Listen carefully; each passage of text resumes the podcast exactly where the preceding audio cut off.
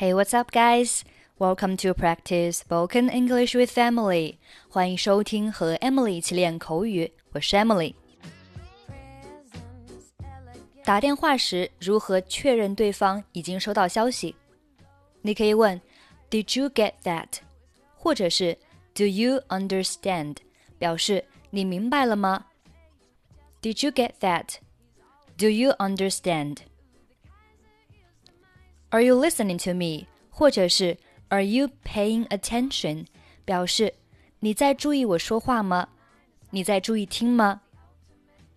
Are you listening to me? Are you paying attention? Is there something else going on over there?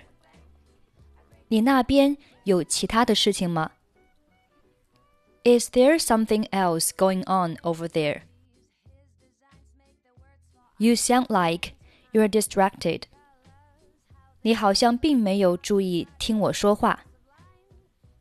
You sound like you're distracted. Could you repeat that to me to make sure you got it?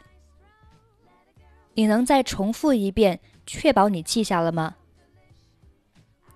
Could you repeat that to me to make sure you got it? Did you understand everything I just said? 你明白我刚刚说的吗？Did you understand everything I just said? Are you writing this down? 你记下了吗？Are you writing this down?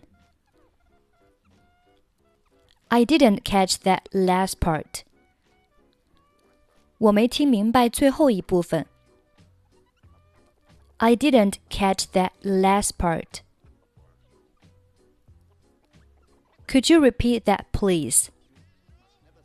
能请你重复一遍吗？Could you repeat that, please? Please speak slower. 请慢点说。Please speak slower. I think I got it. 或者是 I got everything. 表示我明白了。I think I got it. I got everything. I'm sorry. There are too many people talking in the background. What did you say? 对不起，我这里说话的人太多了。你刚刚说了什么？I'm sorry.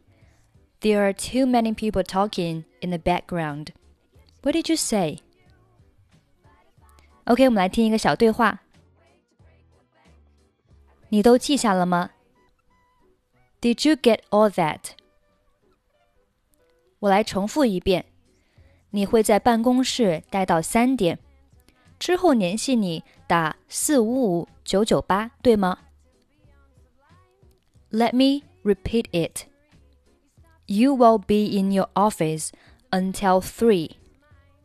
After which, he can reach you at four five five 998, right? Did you get all that? Let me repeat it.